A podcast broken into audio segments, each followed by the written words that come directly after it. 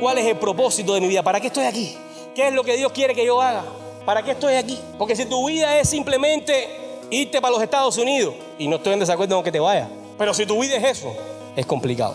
Si tu vida es el rol, la fiesta, la gozadera, si tu vida es el sexo, si tu vida son los negocios ilícitos, si tu vida es vivir como tú quieras, no importa si con esas cosas logres ciertos detalles o cierta abundancia con la cual estabas esperando. Si no tienes a Cristo, no tienes nada.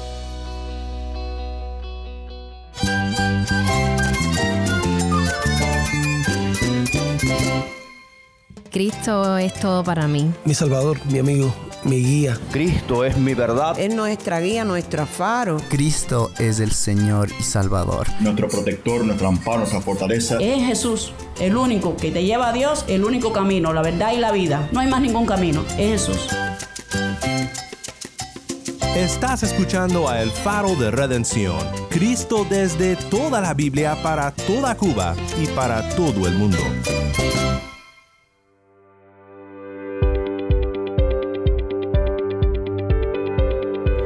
Mi nombre es Daniel Warren, gracias por acompañarme aquí en El Faro. Estamos en una serie titulada Predicaciones desde Cuba.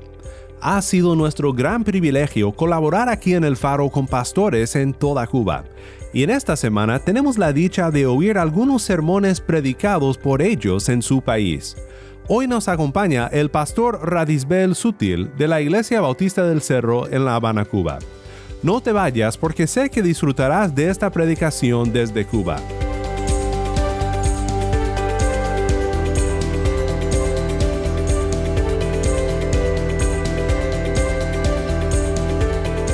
Por eso les invito a buscar ahí en su Biblia, en el libro de los Hechos, capítulo 2. En el libro de los Hechos, capítulo 2.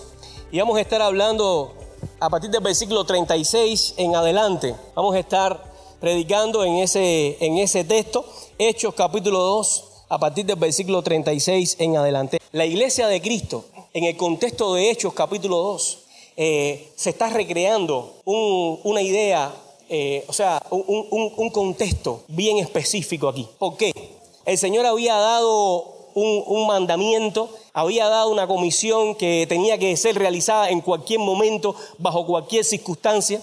La iglesia estaba convencida de eso, los apóstoles también. Ahora, en este pasaje, ahí a, principio del capítulo, del, primer capítulo del libro de los Hechos, versículo 8, fundamentalmente, el, el- autor de los Hechos está hablando de lo que está ocurriendo, de lo que está ocurriendo y cómo el Señor le estaba diciendo a los apóstoles, recibiréis poder cuando haya venido sobre vosotros el Espíritu Santo y me seréis testigos en Jerusalén, en Judea, en Samaria y hasta lo último de la tierra. Esta también era la comisión que ellos estaban conscientes que tenían que hacer bajo cualquier circunstancia. Pero ellos tenían que esperar un momento en su vida donde ellos eh, iban a estar y tenían que recibir la llenura del Espíritu Santo. Y eso ocurrió en el capítulo 2 del libro de los Hechos, donde nosotros conocemos ese pasaje de la historia como el Pentecostés que fue el derramamiento del Espíritu Santo en la vida de, la, de esa iglesia que estaba eh, naciendo, de ese movimiento, seguidores de Cristo que estaba naciendo, y todos fueron llenos del Espíritu Santo. Y lo más importante que ocurría ahí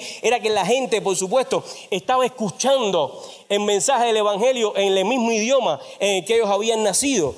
Eh, de todos los lugares que estaban ahí, estaban escuchando el mensaje del Evangelio de manera clara y directa. Por supuesto, cada vez que la iglesia hace lo que tiene que hacer y cuando hay una investidura de poder del Espíritu Santo en la vida de, una persona o de la iglesia o de la comunidad de creyentes, eso no significa de que todo el mundo va a creer lo que tú estás diciendo. Eso no significa. Cuando usted mira los primeros capítulos del libro de los sellos, se da cuenta de que la iglesia tenía un fuerte énfasis en seguir proclamando el mensaje del Evangelio, aun cuando había personas que no le interesaba escuchar. Este, este, este apóstol, según cuenta el- Lucas, que es el, el autor del libro de los Hechos, él siguió hablando, aun cuando las personas no, no habían entendido. Llegó un punto, llegó un punto muy especial en ese sermón, donde estas personas empezaron a escuchar estas palabras que le empezaron a calar dentro de su corazón.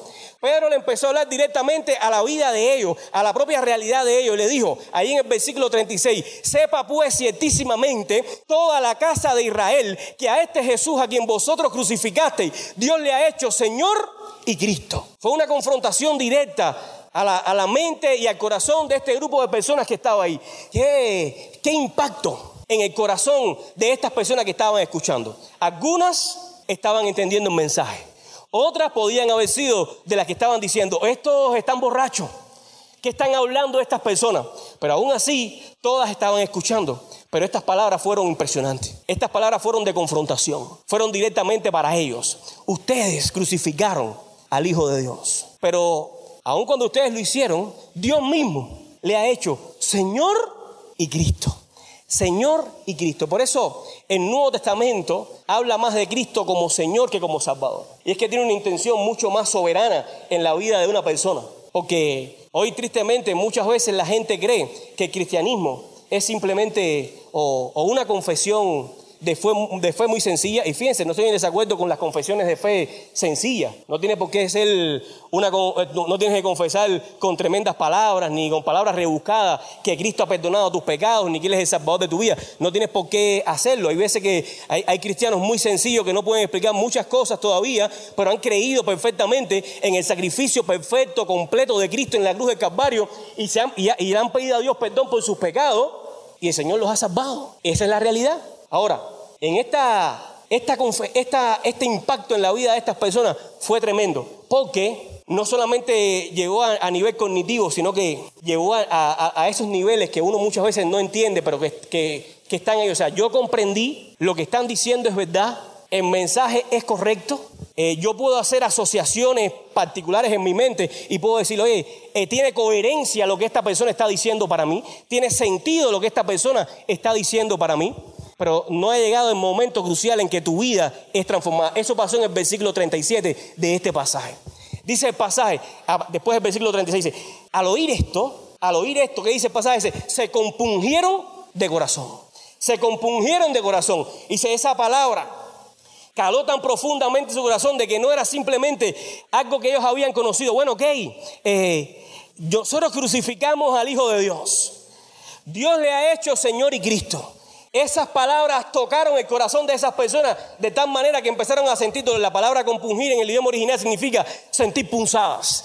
Empezaron a sentir unas punzadas en el corazón porque estas palabras tenían significado ahora para ellos. Eso nos ha pasado a nosotros y, la, gente que ha tenido esa experiencia con el Señor el día que nosotros conocimos a Cristo. Las palabras del Evangelio para nuestra vida se escucharon de manera distinta. Se escucharon de manera, de manera distinta. Lo digo de manera muy personal porque yo casi nací en la iglesia. Ahí está Josué y está María Yo nací casi en la iglesia. En nacer casi en la iglesia no me hizo cristiano, por supuesto. Llegó un momento en mi vida en que esas palabras quizás yo había escuchado varias veces, las escuché de manera distinta.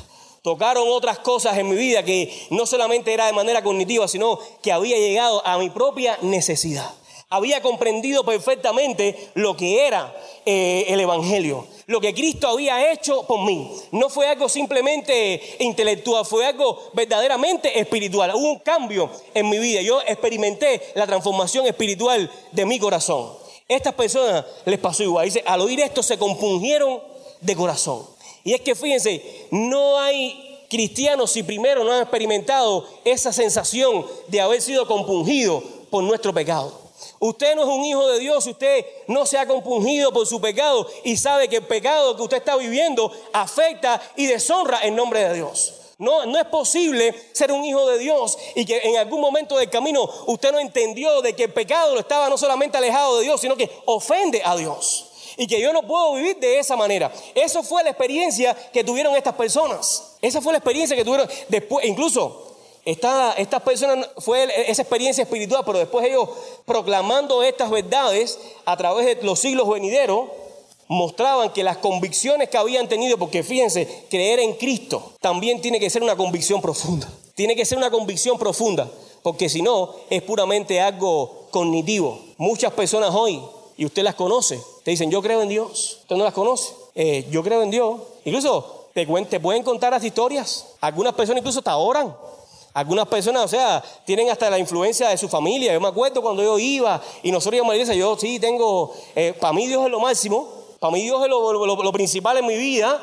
Oye, desde que chiquito me enseñaron acerca de Dios y se ha quedado, y se ha quedado su vida de esa manera. Se ha quedado de esa manera. O sea, hay gente que piensa que ese es el cristianismo, que esa, esa es la salvación y simplemente no es así. Estas personas al escuchar este mensaje sintieron punzadas en el corazón. El mensaje era diferente. De tal manera, de tal manera que tuvieron que, salió de, su propio corazón y le dijeron a Pedro y a los demás apóstoles, varones hermanos, ¿qué haremos? Fíjense, esta es una, una, eh, pregunta que muchos de nosotros vamos a escuchar en cualquier momento de nuestra vida.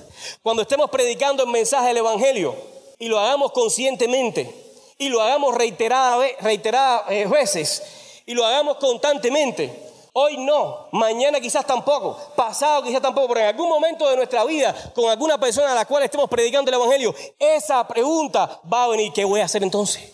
Entendí lo que me estás diciendo, ¿qué hago? Fíjense, e, esta, esta pregunta, ellos llegaron ahí al punto, de, bueno, ¿qué? ¿Qué voy a hacer? Fíjense, no es una pregunta que tiene que ver con que la salvación es por obra. No hay nada aquí que diga, no, yo tengo que hacer algo para salvarme. No, no había ningún, no, no, no había ningún requerimiento para tú eh, promover obras para tu salvación, no, para nada. Aquí ellos están preguntando, ¿qué voy a hacer? Lo misma, la misma pregunta que en el capítulo 16 del libro de los Hechos, el carcelero de Filipo le preguntó a Pablo, ¿qué debo hacer para ser salvo? ¿Qué debo hacer para ser salvo? Cosas que, eh, detalles tan importantes, después de haber visto la manifestación de Dios, después de haber visto el mensaje predicado del Evangelio, ¿qué debo hacer para ser salvo? La misma respuesta aquí fue la respuesta allá arrepentíos, aquí este pasaje, arrepentíos y bautícese cada uno de vosotros en el nombre de Jesucristo para perdón de los pecados y recibiréis el don del Espíritu Santo. Arrepentíos y bautícese cada uno de vosotros en el nombre de Jesucristo para perdón de los pecados y recibiréis el don del Espíritu Santo. Qué tremenda eh, eh, o sea, explicación le dio Pablo, eh, Pedro rápidamente a estas personas. ¿Qué tienen que hacer? Arrepentirse. Una, Dios no se va a arrepentir por ti. Una, Dios no va a creer por ti. Son las demandas del Evangelio. Hay que arrepentirse y hay que creer. Necesitas creer, necesitas arrepentirte de tus pecados. Arrepentimiento no es simplemente el hecho de que, como muchas veces la gente dice, yo voy para allá, cambia de actitud y de, camino en su vida porque simplemente o le conviene en la vida cotidiana, pero cuando es la salvación, la palabra arrepentimiento tiene que ver, es más allá, es una palabra que significa cambiar de mente, es una transformación espiritual en tu mente y en tu corazón, porque ahora uno como cristiano ya no piensa como uno, quiere pensar como Cristo piensa, quiere sentir como el Señor piensa, hay una lucha en la vida tuya. Una lucha en que ya tú quieres hacer las cosas como a Dios le agrada y lo que ofenda a Dios, tú también te, tú quieres, o sea, te sientes mal tú cuando lo haces. No quiere decir que sea algún deleite en tu vida, porque el pecado se presenta siempre como deleite. El pecado siempre se presenta como gusto a tu vida, siempre se presenta. Acaba contigo después, pero siempre se presenta como algo que te gusta. la vida espiritual, el, el deseo de uno es que simplemente eh, el Espíritu Santo te ayuda a entender de lo que está frente a ti, ofenda a Dios. Cuando tú, te arrepientes genuinamente delante del Señor, tu mente cambia y tu corazón cambia. No solamente un cambio de dirección, sino que es un cambio de mente y un cambio de corazón. Arrepentimiento y bautícese cada uno de vosotros para perdón de los pecados y recibiréis el don del Espíritu Santo. Es un paquete que llega a la vida del creyente de esa manera. No hay cosas que son separadas, no viene una cosa uno y una cosa después. Es un paquete directo que viene a la vida del creyente. Uno se arrepiente, uno es bautizado, uno quiere ser bautizado porque está identificado con Cristo. Tus pecados son perdonados y el Espíritu Santo eh, viene a tu vida y empieza y sella tu vida, como dice Efesios capítulo 1, versículo 13. Ellas son las arras de nuestra herencia. No hay posibilidad de que eso deje de ser cuando tú eres salvo. Tú eres salvo para siempre. Cuando tú eres salvo, tú eres salvo de una vez y por todas. Cuando la gente se aparte, dice, bueno, y la gente que se ha apartado. Juan habla específicamente acerca de eso en su primera carta. Dice, se fueron de nosotros porque no eran de nosotros. Porque si hubiesen sido de nosotros, hubiesen permanecido con nosotros. Porque el Espíritu Santo da permanencia en la vida del creyente. Entonces cuando uno es salvo, verdaderamente el Espíritu de Dios nos muestra, como dice Romanos 8, 16, cada día nuestro Espíritu, de que somos sus hijos. Él nos sella hasta el día final. No nos hace falta más nada. Quizás usted está escuchando o hay, o hay predicadores por ahí o maestros que empiezan a escuchar, recíbelo ahora, recibe el Espíritu, recibe. No tienes que recibir nada. En caso que no, no le haya recibido por primera vez y haya sido salvo, no hay condiciones para que tú tengas que recibirlo ahora. En primer lugar, en Cristo usted tiene, usted lo ha recibido todo. Colosense dice que en Cristo estamos completos. Y Efesios capítulo 2 habla, dice que nosotros estamos completos en Cristo y Dios nos ha sentado en los lugares celestiales en Cristo y somos bendecidos con toda bendición espiritual. Nada nos hace falta. Arrebata tu bendición en esta noche. No tienes que arrebatar nada porque tienes la bendición de Dios. Tenemos la bendición de Dios. El día que hemos creído en Cristo es suficiente para responder a todas esas bendiciones de nuestra vida. No es arrebatar la bendición de Dios esta noche, es obedecer a Dios, es vivir en la presencia de Dios, es promover la santidad en tu vida, es en la vida mía. Eso es la bendición de Dios. Eso es lo que Dios desea que nosotros hagamos. Lo demás pudiera ser escuchado muy bonito a la mente nuestra, al oído nuestro, pero no es lo que dice la Biblia. No somos nosotros los que nos damos nuestras propias bendiciones. Nosotros podemos apartarnos de la bendición de Dios, pero es Dios el que nos dio en Cristo todas sus bendiciones. Así que en Cristo usted está completo. El pasaje sigue diciendo, porque para vosotros es la promesa, y para vuestros hijos, y para todos los que están lejos, para cuantos el Señor nuestro Dios llamare.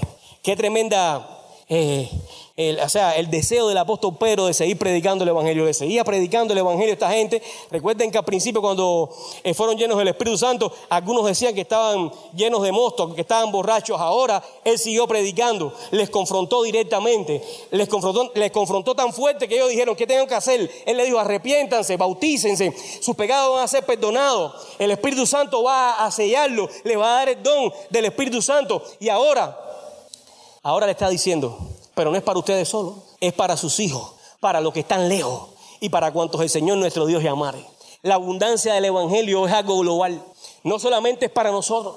Pedro se lo estaba mostrando a ellos. Fíjense, no me he cansado, diciendo con otras palabras, cuando tú miras alrededor de este pasaje entre líneas, dice, no me he cansado. Ustedes han dicho borracho, nos han dicho borracho, no han entendido lo que le hemos dicho. Y yo les he seguido predicando el Evangelio, les he hablado del Evangelio, les he confrontado con el Evangelio. Y ahora aquí les digo, y lo que les estoy diciendo a ustedes, les digo que no se queden ustedes con eso porque no es para ustedes solo, es para sus hijos. Esta promesa es para sus hijos, para todos los que están lejos y para cuantos el Señor nuestro Dios llamare. Por eso, mis amados hermanos, una iglesia que no evangeliza, una iglesia que no presenta el Evangelio, una iglesia que no comunica el Evangelio, no justifica su existencia local en ningún lugar. No justifica su existencia local en ningún lugar. La iglesia no se puede quedar entre las cuatro paredes de su templo, sino que tiene que salir a comunicar el Evangelio. Es parte de su ADN, necesita hacerlo. Estoy hablando de la iglesia con influencia evangelística en la comunidad donde vive, que empieza a hablar del evangelio, que coméntele que no se canse, que hay gente que se va a burlar, hay gente que no va a entender, hay gente que no quiere, hay gente que cierra la puerta, pero como Pedro, ustedes están borrachos, yo sigo predicando el evangelio, yo sigo predicando el evangelio, yo te sigo diciendo que la promesa no es para ti, es para tus hijos, es para los que están lejos, es para los cuantos el Señor, nuestro Dios llamare, eh, hay que seguir predicando el evangelio, hay mucho pueblo de Dios todavía alrededor de nosotros, hay que seguir predicando el evangelio. Eso es lo que Pedro estaba diciendo. Fíjense que el versículo 40 dice, y con otras muchas palabras les exhortaba y les testificaba diciendo, fíjate, hay dos palabras importantes en este texto, testificar y exhortaba. Las dos tienen connotaciones muy importantes a la hora de predicar el Evangelio. Eh, cuando estás testificando, estás poniendo eh, estás poniendo el sello, estás poniendo lo que tú crees delante, las evidencias que tú crees delante de la persona a la cual le estás hablando el Evangelio. Y la palabra exhortar viene de una, idea en el idioma original que significa pararte al lado y mostrar el camino. Pero tiene un sentido también de, eh, tener cuidado, de hacerlo con respeto. O sea, Pedro no estaba invadiendo la vida de esta gente y sin embargo le estaba diciendo cosas duras. Le estaba diciendo, sean salvos de esta perversa generación. Esas palabras son fuertes, pero sin embargo la palabra exhortar en el idioma original significa que Pedro no estaba rompiendo el calor que había entre ellos. Esa, relación que se pudo, haber, eh, se pudo haber hecho en esa conversión, él no estaba rompiendo eso. Él estaba haciendo alianza. Él estaba con, eh, se estaba tratando de acercar a ellos. Y por eso esa frase de exhortación les exhorto. Me paro delante de ustedes, me paro al lado de ustedes y les muestro el camino. Sean salvos de esta perversa generación. Lo hago con compasión. Las personas que están afuera y que no conocen del Evangelio no son simplemente un trabajo para nosotros. Nosotros debemos, debemos mostrarle compasión a la gente que no se pierde. A la gente que está perdiendo, perdón, debemos mostrarle esa compasión, nos debe doler el corazón. Esa misma sensación que Cristo tuvo cuando estaba caminando por las calles de su ciudad, decía, que estaba dolorido porque veía a la gente como oveja sin pastor. Veía a la gente como oveja sin pastor. Cuando usted mira a su alrededor, esa sensación usted debe embarcar también. Oye, hay gente que está muriendo y están como ovejas sin pastor. Dice, al oír esto, Los que recibieron su palabra fueron bautizados y se añadieron aquel día como tres mil personas y perseveraban en la doctrina de los apóstoles, en la comunión unos con otros, en el partimiento del pan y en las oraciones. Qué tremenda idea esta. Dice, los que recibieron su palabra. Los que recibieron su palabra. La palabra recibir en el idioma original significa hacer suya. No solamente lo que aceptaron, sino lo que le hicieron personalmente para ellos. Esto tiene que ver conmigo, esto lo voy a vivir, esto es mi vida ahora. No es simplemente que la escuché, no, la voy a hacer parte de mí. Cada palabra esta tiene sentido para mí. Me voy a arrepentir de mis pecados, voy a buscar a Dios, voy a ser salvo de esta perversa generación. Tiene que ver conmigo, no tiene que ver con otra gente, es conmigo. Si usted está aquí en esta tarde y estas palabras tienen que ver contigo, no es con el que está al lado, qué bueno está para ellos, qué bueno está para el otro. No, tiene que ver conmigo. Necesitamos ser salvos de esta perversa generación. Tienes que comprender ese detalle. Importante en nuestra vida, recibir esa palabra, hacerla tuya. Y lo que pasó ahí, que fueron tres mil personas bautizadas. Lucas, que es un historiador, él no tiene temor de poner tres mil personas. Hoy nosotros también tenemos problemas con el asunto de los números y cosas así. Pero aquí Lucas dijo, no, tres mil personas fueron bautizadas. Y el libro de los Hechos, por lo menos, hasta la mitad del libro de los Hechos, hay un fuerte énfasis en el crecimiento de la iglesia. Constantemente tú vas a estar escuchando tres mil personas, cinco mil personas, muchas mujeres se convirtieron, muchos hombres se convirtieron, muchas personas de la ciudad. Había un gran avivamiento, la iglesia empezó a hacer lo que Dios le mandó, mis amados hermanos. Cuando la iglesia hace lo que tiene que hacer, cuando la iglesia recibe la palabra de Dios, no va a ser muy fácil perseverar en la doctrina, no va a ser muy fácil tener comunión unos con otros nos va a ser muy fácil orar unos con otros. Pero cuando no hacemos eso, entonces nos va a ser muy fácil dividirnos, nos va a ser muy fácil entretenernos, nos va a ser muy fácil no tener convicciones profundas. Porque hoy cuando hemos creído en Cristo, nuestras convicciones siguen siendo espirituales. No son convicciones políticas, porque el reino de los cielos no es comida ni bebida, es justicia, paz y gozo en el Espíritu. El reino de los cielos va mucho más allá de lo que me falta.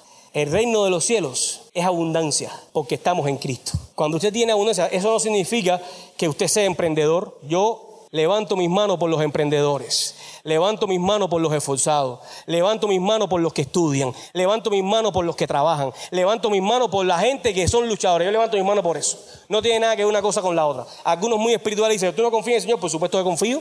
Y Dios me ha dado fuerza y todo para yo trabajar, para yo ser emprendedor, para yo luchar, para yo avanzar. Normalmente yo estoy levanto mis manos contra todo, con, con todas esas cosas.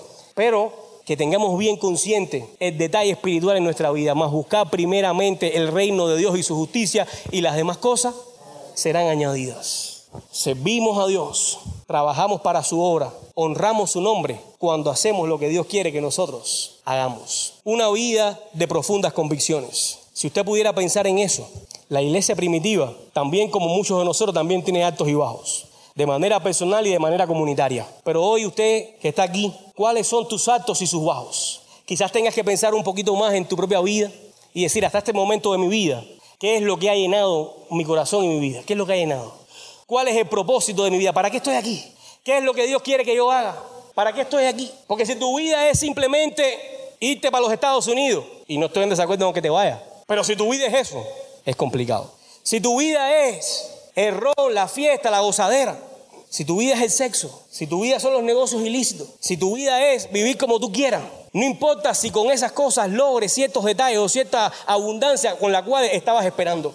Si no tienes a Cristo, no tienes nada. Si no tienes a Cristo, no tienes nada. El mensaje sigue siendo el mismo. El mensaje sigue siendo el mismo. Me encantan las palabras de, de Marcos Vidal. Mientras tanto, aún repito como antaño, buscadme y viviréis. Buscadme y viviréis. Porque que cree en el Hijo tiene vida eterna. Pero el que rehúsa creer en el Hijo no verá la vida, sino que la ira de Dios está sobre él. Pero Dios muestra su amor para con nosotros, en que siendo aún pecadores, Cristo murió por nosotros. Por eso esas palabras de Juan 3:16, porque de tal manera amó Dios al mundo, que ha dado su Hijo unigénito para que todo aquel que cree no se pierda, mas tenga vida eterna. Si estás aquí en el día de hoy, tú puedes hacer lo que Dios quiere que, que tú hagas. Si no eres creyente, la Biblia dice, deje el impío su camino y el hombre inicuo sus pensamientos y vuelvas a Jehová, el cual tendrá de misericordia, dice a Dios nuestro, el cual será amplio en perdonar. Todos nosotros nos descarriamos como ovejas, cada cual se apartó por su camino y se más Jehová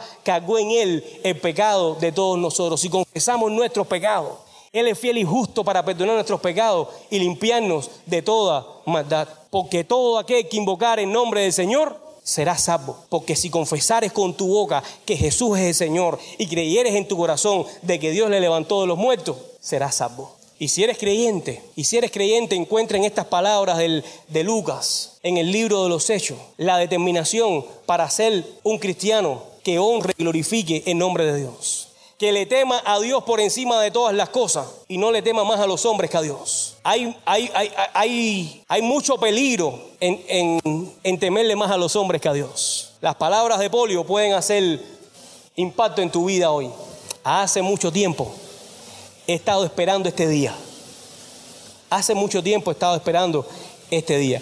Como ha llegado, estoy deseoso de entregar mi vida por Cristo. Y no solamente de entregarlo, sino de hacerlo con gozo. Lo que vas a hacer, hazlo.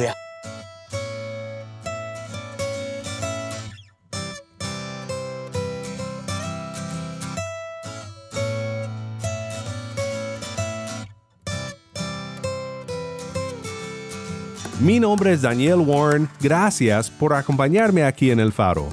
Gracias Pastor Radisbel por compartir con nosotros la palabra aquí en el faro.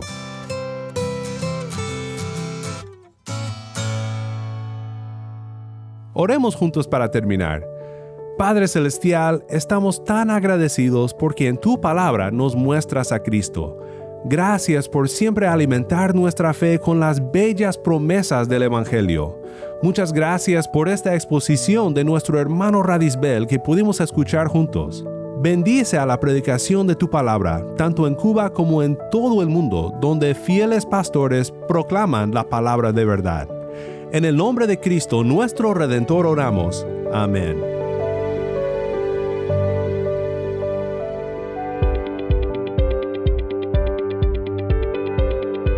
El Faro de Redención es un ministerio de Haven Ministries. Nuestro productor ejecutivo es Moisés Luna.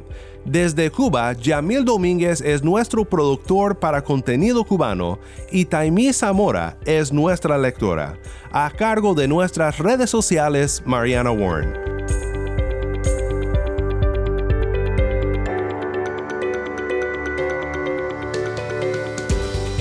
Si estás escuchando por el podcast, te quiero agradecer por tu ayuda en hacer que crezca la audiencia del Faro. Sabemos que muchos han de estar compartiendo con otros sobre cómo seguirnos en el podcast en Apple Podcast, Google Podcast, Spotify o por otros medios, porque notamos la diferencia que ha hecho. Si no lo has hecho, te pido que compartas esta semana con un amigo sobre cómo puede escuchar el Faro de Redención en el podcast o en la página web. También estamos en WhatsApp. Nuestro número es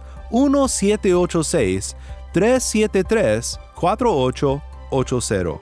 Nuevamente nuestro número de WhatsApp 1786-373-4880.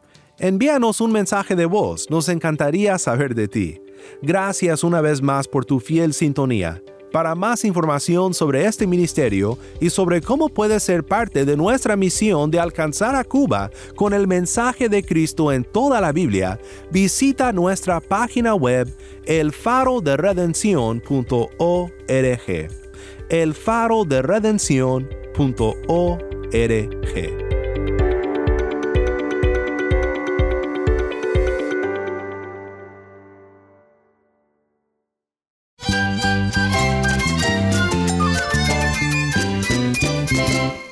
Mi nombre es Daniel Warren. Te invito a que me acompañes la próxima semana para seguir estudiando juntos la palabra de Cristo.